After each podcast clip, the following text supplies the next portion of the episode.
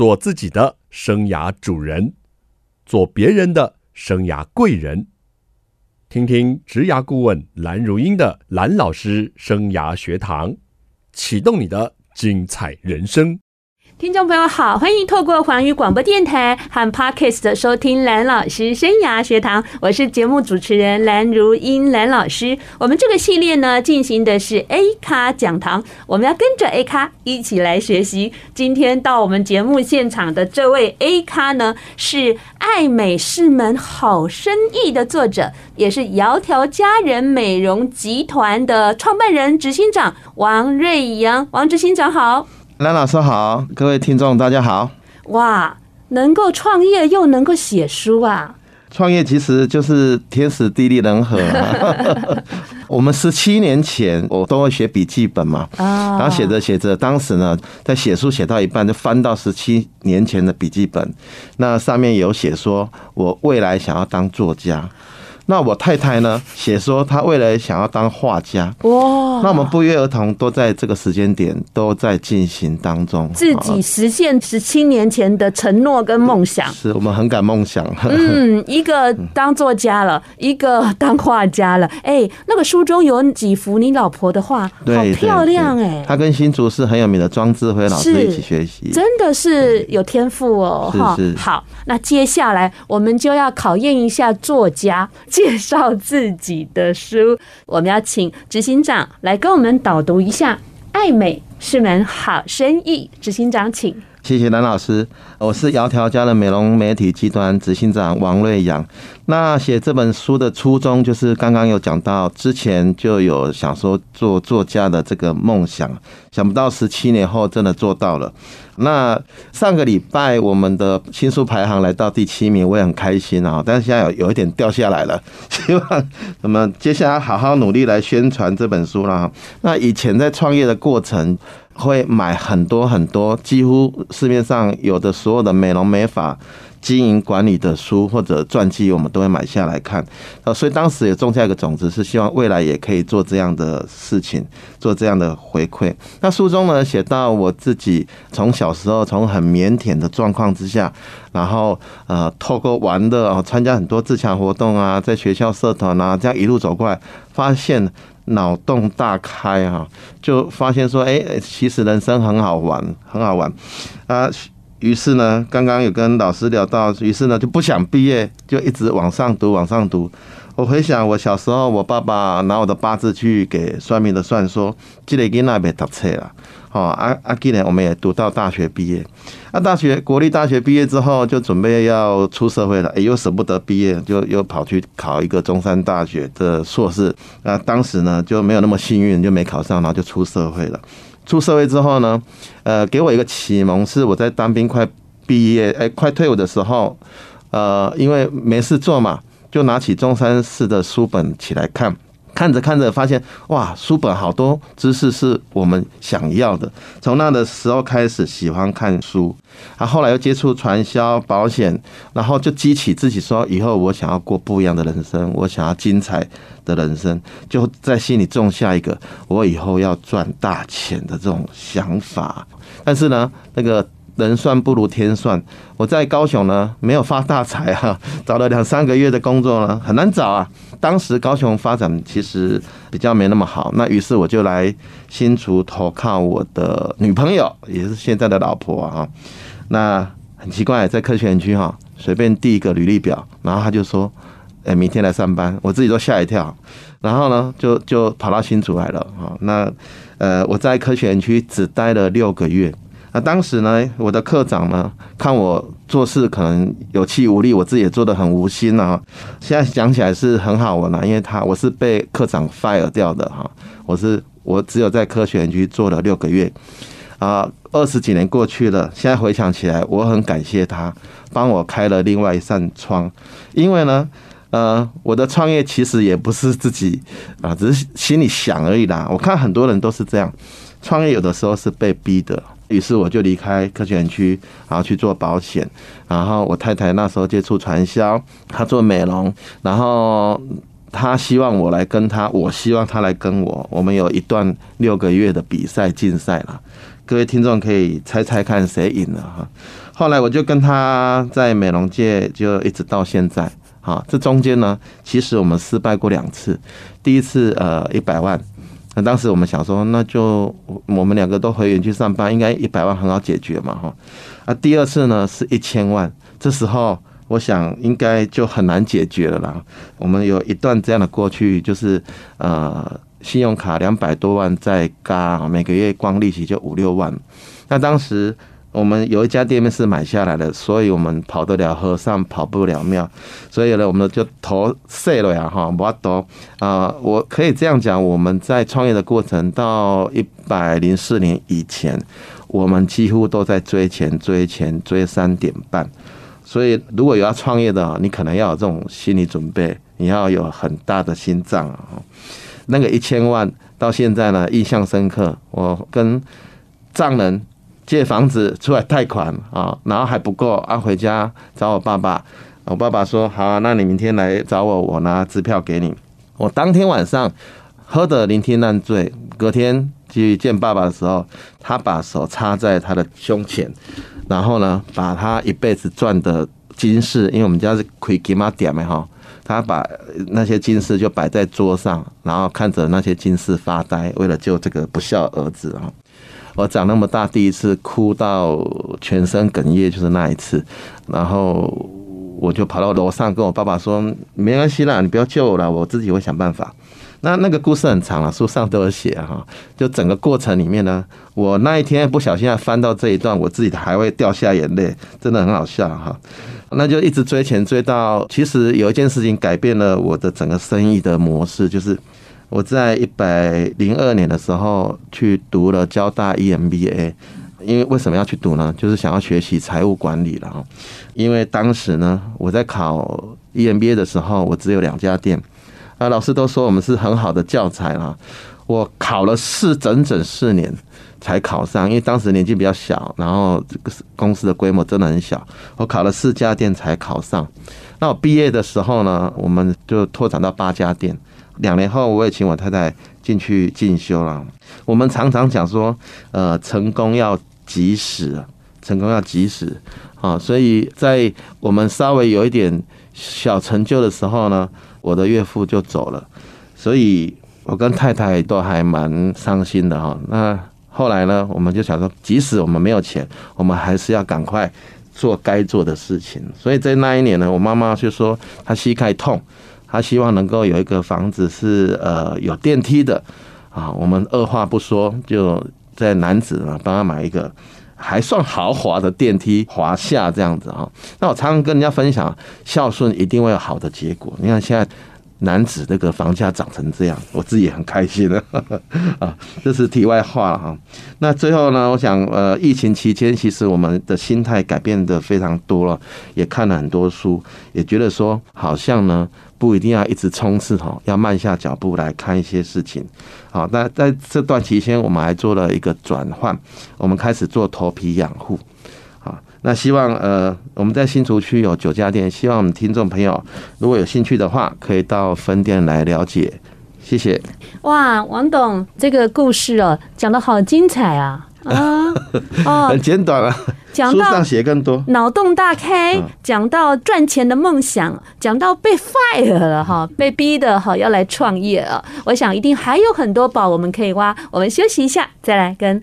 爱美是门好生意的王志信长，好好聊聊天。人家说啊，一本书的形成啊，里面都是这一个人哦，穷尽不要说一生了，穷尽半辈子，或是他精华的这十年、二十年的一个浓缩。所以看书真的是很有 CP 值的。一本书才几百元，是你却可以读到他这么精华又浓缩的智慧与他的奋斗历程啊！所以这也是你当初想要出书的原因吗？哎，出书的原因之一因为我们看了很多别人的分享，我们也希望有一天我们也是有故事的人，可以分享给别人。还有另外一个原因是说，像刚刚有聊到我们五零年代、六零年代的小朋友，其实要对上要孝顺，然后对下面要付出很多嘛，哈。对。那有的时候，我爸爸在跟我讲事情，讲一百次，我们也是静静的听。那我们跟小朋友讲个两三次，他就说：“爸爸，你讲过了。” 我心里想说：“那我来写下来好了，以后也不要啰嗦。”有道理，有道理啊！很开心他们有在翻这本书哦，不错不错，而且还进了畅销书的排行榜哦。是。那您在书中提到创业需要天时地利人和。跟我们讲一下你创业当时的情境。我听起来是你在我们新竹科学园区，很快很抢手找到一份工作，但是做的不怎么好，六个月被 fire 哎，这对听众朋友是一个很大的激励。哎，是你如果老板 fire 你哦，你就买个王董的书来看看哈。好，那时候呢，你跟老婆一人各做一份工作，传销跟保险。是是，你后来输了，对不对？后来我没有输，是他赢了啊！好，我不会讲话，是他赢了哈，他赢了，于是你要听他的，跟他乖乖的一起做美容。是，好，你跟我们讲那时的天时地利人和是怎么样的一个剧码？我后来就跟太太一起做这个行业，那你知道男生的心很大嘛？学学学，只有半年，我就跟他的上线说，我们可以出去开店了。哦，我们就很大胆就出去了。是，他奶奶说，客家人嘛，嗯，你要创业啊，你们要先结婚，而且呢，我们客家人没有二十九岁结婚的。所以印象很深刻，我们是二十八岁结婚，当时把礼金啊什么都拿来创业哈。那第一次开店在食品路啊，也没有很顺利啊。两年的时间呢，我们就花光了身上的积蓄，然后产品也都卖光光了。当时我们想怎么办？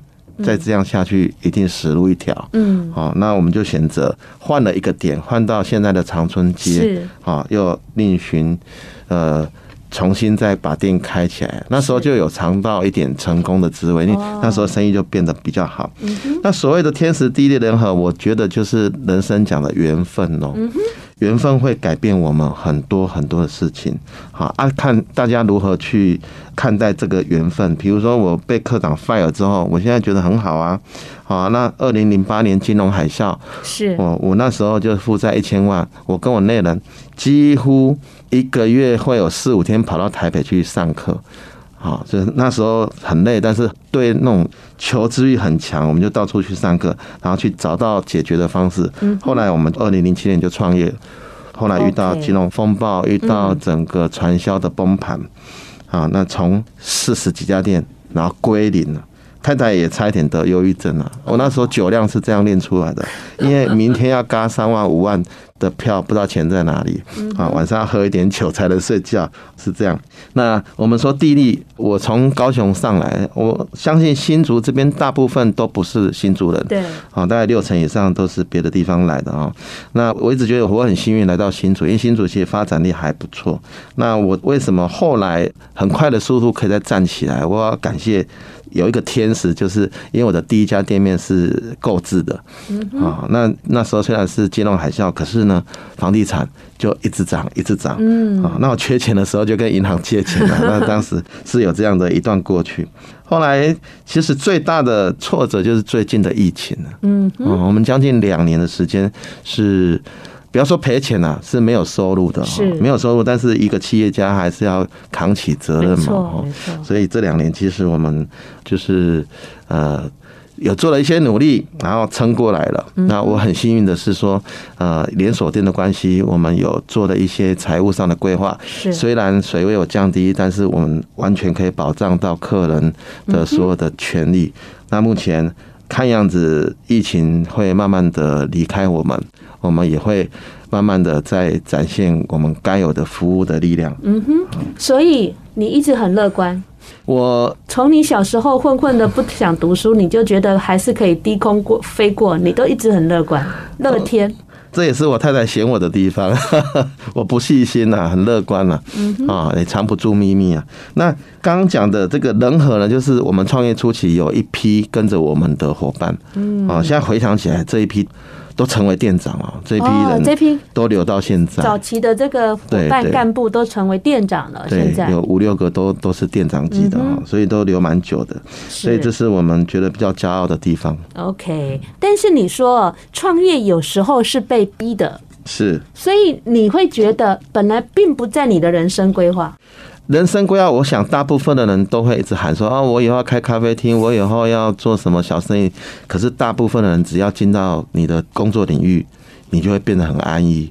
改变是很难的一件事情。就我在外面讲课的认知是，几乎一半以上是被逼着出来创业的。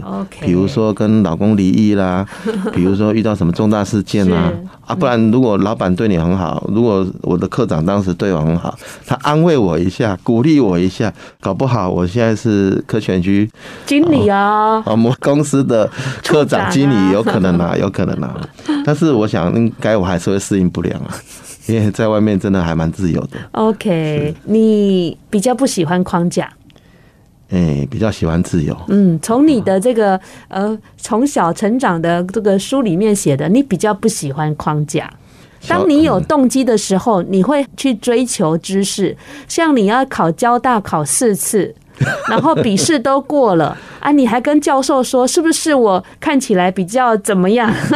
比较丑，所以你们都没有录取我。哎呀，教授只好同情的分数打下去了，是这样吗？嗯，每次跟呃交大的学长们聊天，我都有些考一次不上，两次不上的，我安慰他，我说我考四次，好，学长请加油。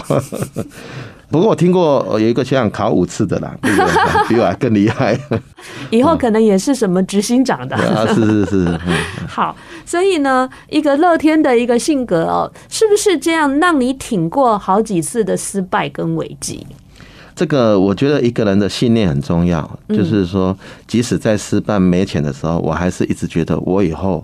会有钱，我以后会做的很成功，这是一个信念一直在心里打转了啊，所以我不曾放弃啊。再讲难听一点，其实也不能放弃啊，因为讨龙碎了呀，哈嘛不懂啊。嗯，OK，对，还是有几分的倔强，对不对？对对对。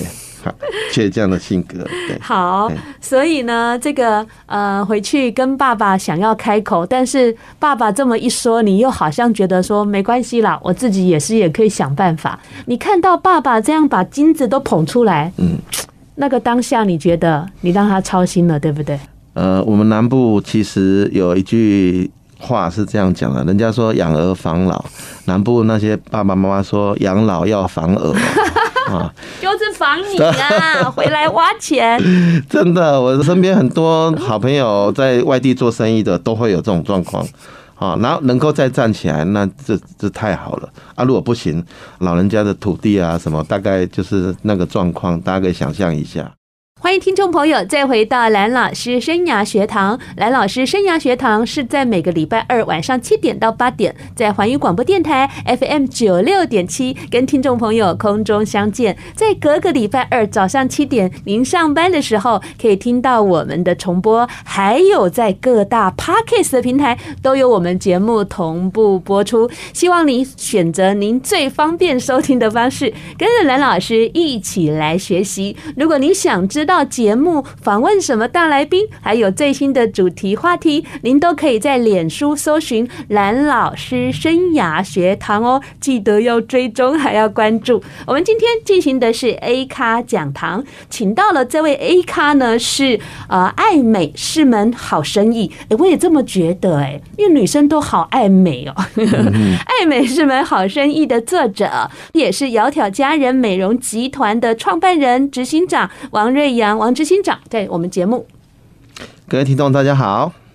好，刚刚执行长呢跟我们导读了这本书啊，里面啊真的是无私的分享了他的整个创业的历程。是好，因为他说他过去在进入这一行啊，也读了好多好多好多相关的书啊，他自己就希望哦，如果一天呢真的能够在这个领域上了有一些成果成绩的时候，也很希望能够跟大家分享哦，减轻大家走这些冤枉路的时间呢。嗯。执行长，你这本书啊，是献给小资女的百万创业宝典。嗯嗯，真的，小资女有办法吗？嗯、小资女的意思是说，现在创业哈，你如果要拿一笔钱出来，这、嗯、不是那么容易了哈。是，除非你后面有个富爸爸。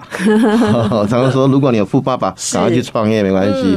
那、嗯、如果没有的话，你可能要有一些斟酌。现在政府有很多这个创业的基金可以借，比如说飞燕计划啦，是新创计划啦，对，这些大概都一百万左右。嗯哼，其实我们就可以来做这件事情。OK，爱美不仅是人的天性哦，也可以成为自己的使命跟事业。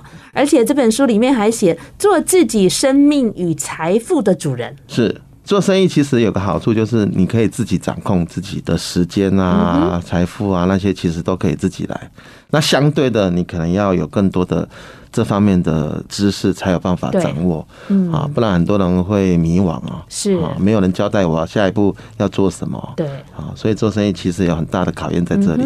你也是在几次遇到瓶颈之后，不断的再去学习嘛？是是，对啊，呃，譬如说想要学一些财务的东西啊，所以您的学历啊，其实正确来说就是呃，我们现在的阳明交大的 EMBA 是对不对？而且您的夫人也是共同创办人，这个。林总监，他也是校友，是，所以你读得好，有收获，说老婆也来学一下，是，是这样吗？五年前想要自己来弄生技厂啊，我又跑去读了一个化妆品的一个硕士。你这厉害呢！现在想读书很简单嘛？真的真的要有心了哈啊！不过我们要觉得要脚踏实地才行啦，对不对？但是要选市长就要小心一点啊！我知道你很小心的，然后你考了四次嘛，所以真的是靠实力考上。如果靠关系，一次就考上了。也是好，那我们来聊聊啊，您对这个带团队，我个人觉得，您在学生时代就有那个特质了，是玩很多的社。团营队活动，来告诉我们一下哦。您在书中有借用哦，这本书啊是一个共好哦，是美国的畅销书，叫做《共好》。你也把这样的一个思维引进到你的组织哦，跟我们谈谈共好文化。好，共好这本书在将近有快二十年前的书哈。是。那我发现很多公司会拿它来做一个文化。是。我个人觉得，公司的制度再怎么完善。啊，你在管理上其实还是一定会有漏洞，所以接下来用什么来补强呢？我个人认为文化，对公司的文化相当的重要。那我就把这本书的精神就引进公司，还把它做成标语，还把它这个墙壁上喷画的。不是还有做成吉祥物吗？做成奖杯，我好像有看到。我每个月的月会还把它做成这个奖杯，然后来颁奖。嗯，就让它融入整个公司的企业文化。嗯，那里面有讲到三种动物，包括松鼠的精神，对，野雁的天赋跟海狸的方式是啊。比如说松鼠的精神在讲的是良性竞争、对，互助与合作。嗯，好，我们在职场上这很难免的哈，是会抢业绩啊、抢客人，这都是很正常。但是我们把那种暴力之气，透过这本书呢，把它。降到最低，OK，哦，用文化来感染的，所以我们每个月会开一次月会的同时，我们就会先念。窈窕佳人的共好信条啊，太棒了！练我们五十条公约，五十条啊，很多练我们如何在这边取得成功，点点点哇！大概练完大概五六分钟，大概其实已经教育一遍了。是是，我们都是这样开头的。嗯，那后面呢，我们又有多增加一个动物，叫老鹰的蜕变。对，你们有多了一个动物，是老鹰。就是后来我们把它多出来的，嗯，就是能够高度自我期许跟自律，这四个动物就形成了整个窈窕佳人的文化，嗯哼，是这样。OK，好，这个一个团队呢，除了有一些的运作方式啊，大家的文化价值观能不能一致性，其实很重要。是，好，那事业体越来越大，就很不容易管理嘛。呃，还是你跟这些呃，因为以美容事业体来说，通常女性居多，你跟这些女人们。的沟通方式 好吗？我们常常在讲这个天使与恶魔啊。当一家公司你几乎都是天使的时候，恶魔要进来也不太容易了。是，所以其实整个公司气氛是这样。嗯，之后应该呃，不管人数再增加，应该都不会走偏掉。我个人是这么觉得。是，尤其是说我们会说用记忆力来代替要求，用教育来。代替责备。嗯，那因为现在的年轻人其实用责备的啦，用要求其实不太容易达到目的。是我记得我刚创业的第一年，有一个很优秀的美容师，有一天他迟到了，我就跟他说：“你再迟到，你明天不要来了。”结果蓝老师，你猜他明天有没有来？就没来，就没来。你叫我不要来的哟，所以没送啊。羡慕我以前爸爸那个时代哈，请员工给老板讲什么，员工就什么。是，现在当然不行了哈。所以在哈佛的一个呃书本里面有提到，这个员工为什么会离开公司？前三名我都把它背起来了。第三名是薪水不到位，第二名是第二名是我在这边有没有可以学得到东西？第一名是第一名，其实很简单。我在这边开不开心，气氛好不好？老板有没有被我讨厌？如果讨厌，你给我再再多薪水，我也待不住。所以我在公司其实就是有的时候不可以板着一个脸啊。我们有的时候带。那我同样的题目还要考你一次。是我今天啊是你公司的同仁，我还是这么迟到了。是啊啊，那你要怎么跟我讲？这太棒了。啊，店长们有的时候也会发脾气。我说不能发脾气，你要开始关心他是不是车子有毛病啊，还是身体不舒服啊？对，就是刚刚车子都坏掉了呀。用关心的角度去跟他讲嘛，哈，那呃年轻人就听得懂。除非他一次、两次、三次，那你这个借口不可能一直用嘛。对对对，好，啊，不然的话，其实用关心的方式会会更好。哎呀，我们当主管的哦，真的是要修身养性啊。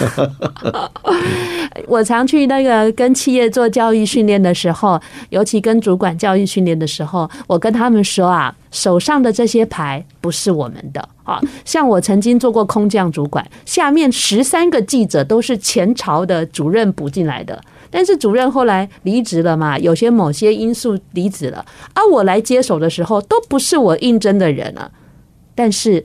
这个牌纵使再不好，你的本事就是把这个牌打成一个好牌，这就是对一个管理者的挑战。是是是，而不要埋怨说这些人不能用，不要埋怨说资源不够哈。我想当管理者就是要有肩膀去承担这些东西，要不然你就当一个员工吧。嗯，现在很多老板会嫌年轻人不好带，嗯哼，我觉得那是我们的希望。啊，如果我们能突破这一点，哎，那很多人就可以为我们所用。嗯、对，我们要想办法如何去跟年轻人沟通啊，这也就是我们呃视为是我们的一项精进修炼吧。是，有时候我都觉得说，哎呀，把他想成自己的孩子，或许就能够拉近一点距离了哈。当然，我跟员工讲哦，老板对你在 friendly，你还是要有职场伦理。对，好，老板跟我们 friendly 是老板的气度大，但是不要逾越了职场应有的伦理。纵使老板比你年轻，他终究是老板，这一点哈，大家也要。谨记在心哦。好，我们待会要休息一下哈。待会节目回来哦，我要再请这个呃，我们董事长跟我们谈一下，爱美是女生的天性啊。嗯，那我们如何让自己美美的？嗯，对不对哈？有一些的基本观念，可不可以也在今天节目跟我们透露一下呀？没问题，但是我老婆来讲会更好。好，那我们就预约下一次哈。你先跟我们讲一小段，哎，剩下的一大段就留给他来补充。我们休息一下，马上回来。爱美是门好生意，我光看到这个标题我就觉得好赞。嗯，因为女生就很爱美啊，而且爱美不是坏事。是，好，我们让自己美美的，自己也很开心，别人看到也觉得很好啊。这个女生这样。不说一定要画什么或穿什么名牌，就是他的形象啊，是一个基本的地方哈。那刚刚我们聊到您啊，这个创业的过程中啊，其实您也非常坦诚说，经历了两次失败，第一次失败几百万呐，嗯，哎，第礼拜失败了，较严重啦，几千万呐，遇到这个金融海啸，这两年多遇到了疫情，对，你刚刚也跟我们透露，其实根本没赚钱，对，但是身为企业者的责任。还是要让事业体继续的运转，对客户、对员工才是一个好的态度。嗯，那怎么挺过来的？好，谢谢老师。这个这两年不能说没赚钱啊，应该是赔钱了。啊，好惨哦！薪水还是要付啊，什么哇？我想这两年对很多老板应该是有很大的冲击，是各行各业都是这样，尤其是服务业，对，太可怕了哈！餐饮业啊，嗯，这太可怕了。那幸好呢，因为我们之前去读 EMBA 的时候，其实我就告诉自己，我们要把财务弄得健全。所以，我们每家店呢，透过沟通呢，我们赚钱的时候。没有把红利都全部都发掉，我们保留了将近五成以上的这个毛利放在店家当预备金，那店长们也都很配合了，所以这两年下来预备金有降低了水位，但是我们挺过来了，啊，所以有的时候很多朋友在分享说。去运动啊，去健身啊，不要做那种包期很长的那一种哈，嗯，那个太可怕了。是，听说台北这个运动中心这两年倒了十三家，没有错，没有错。对对，那其实客人也会指引我们会不会有这种状况。是，那现在看起来我们是挺过来了，真的很棒。是，但是您在经营上哈，算是顺利，两年多度过这个疫情啊的冲击。是，但是以一个我消费者的心态来说，其实我很需要真的要去保养，嗯，但是。我又有疑虑，那你们做了哪一些措施，或是哪一些让我们可以减低疑虑？我还没去过你那一家。就几年后来回想，这两年真的还蛮多有趣的可以分享，就跟男生在讲当兵一样啊。所以像比如说我们在芦竹那边有一家店，它是重灾户啊，哈，那个空中小姐下飞机说：“我好累哦，可不可以过按摩一下，过来按摩，做个脸。”然后我们店长就打电话给我说。啊，他怕我们，我们也怕他，要要不要接这个？你们更怕他，要不要接这个 case 啊？哈，其实除了生意的角度，其实美容师也是很害怕，所以政府其实在这方面已经有给我们很多的规范，我们就照着做，比如说要消毒啊，戴口罩啊，要打针啊，什么，政府有一套这样的规范哦，所以我们都有落实，有做成表格，这个可以放心。但是慢慢的，最近好像餐厅也都满满的哈，大家已经这个压力不会那么大了哈，我。这个疑虑应该会慢慢的减少，所以鼓励大家正常生活啦。正常生活没问题的，该吃饭就要去吃饭。会不会哈？问一个就是说推测性的问题，是会不会新竹科学园区一带的人对这样的防疫是比较严谨谨慎？你有没有观察到这样的现象？在园区，我们的感受就特别深。在二零零八年金融海啸的时候，我们以为生意会很不好，嗯哼。结果呢，很多客人白天也来，晚上也来，都我们的店家爆满。哦，他们都说我们在修养肝假。哦，所以那时候是我对啊，那时候是无薪假嘛，是翻盘的一个契机。那这次的疫情，我们也觉得它有可能是危机，但是也有可能是转机。OK 啊，因为我们就当时就做了一个动作，就是打电话给我们客人，你不能来，我们是把保养品寄到你府上。啊，这一点后有有客人还跟我们说，你们什么时候开始营业啊？我等到头发都白了。哦，所以我们不是有做了一个头皮养护的这个疗程嘛？嗯，后来我们就很快的时间，大概一个多月，发展出一个居家头皮养护的商品。哦，啊，那我就是最好的见证啊！以前呢，我呃两边两鬓呢都长出白发，我都把它理掉哈。很多男孩子都是做这样的动作嘛哈。那我这几个月故意把它留长，我的白发已经从头皮养护到一个很健康的状态。我的两鬓呢，长出来都是黑色的头发。哇，你可以当代言人啊！对，所以我现在我把它留长啊，嗯，才看得清楚。夏天真的留头发是很痛苦的一件事情，但是没办法，我要来做见证。前两天在呃呃桃园有一场课程，那个学员跟我说，老师那个。PPT 上面的照片是你吗？看起来比较老哎，你本人比较年轻哎，哦，所以其实当你的头发健康、发色也健康的时候，其实你就比较显得比较年轻。所以在这个疫情下，不只是呃成功的啊，在营运上。不受到影响，而且利用这样的一个阶段，还做了一些研发。对，嗯，而且我们在去年也得到新竹市政府的 SBIR，嗯，我们就是写这个头皮养护导入美容院哦，这这个案子，我的论文也是写这个案子。哎呀，这个很难去抄袭了哈，应该因为是创建，所以很难去抄袭了。是是是，所以呢，这真的是一段非常好的一个分享啊。那我想请。请问一下，就是说，您这样的一个事业体，您对他未来有什么期许？未来的期许，如果有读 EMBA 的，大概就会想说，有一天是不是可以 IPO 了哈？呃，这是我一直在心里在打转的一件事情了。虽然我们规模还很小哈，那期许的话，就是这几年我有一个同学，有一次呢，我跟着他们的企业到新路。去做了一天的跟小朋友玩的动作哈，那我那天其实非常感动啊，说为什么可以放下手边工作拿来跟小朋友玩一天，然后他们公司我忘记当时是几年了，就是说他们不几年他就捐几万这样子哈，我看到那一幕我很感动，我就回家跟。太太讲说，以后我们要开始做社会的回馈这件事情了。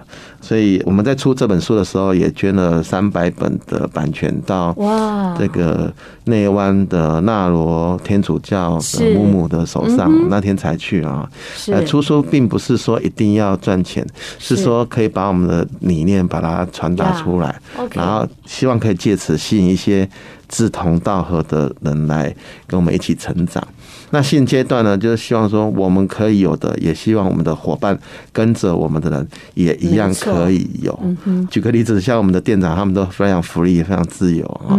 我常在外面说，你创业做生意就是要让自己更轻松，对，而不是可能你做了一个面店或什么，然后你就二十四小时、三百六十五天都不能休息，那也不对嘛。好，有志于这条道路的人，先把这个 Bible 看一下，相信面试就不会考四次。是才成功哈。好，最后我要请这个王执行长给我们一个 A 咖观点。前一阵子读了一本书哈，我个人很有感受啊哈，就是也是呃我们创业过程很多考验。这本书是塔木德，就是犹太人他们必读的一本书啊。他们是有信仰的，我就照原文念出来给大家听。他说：“请主降下磨难，考验我对主的信仰；请主降下苦痛。”把我和普通人区分，请主给我逆境，让我成功。我读到这边，我都起鸡皮疙瘩了，啊，就可以当做是我自己的写照啊。我们的所有的失败苦难，都是为了要让我们成功。是逆境让我们成功哦，也祝福听众朋友能够找到自己的美丽还有自信。下礼拜蓝老师生涯学堂，我们空中再见喽，拜拜，拜拜。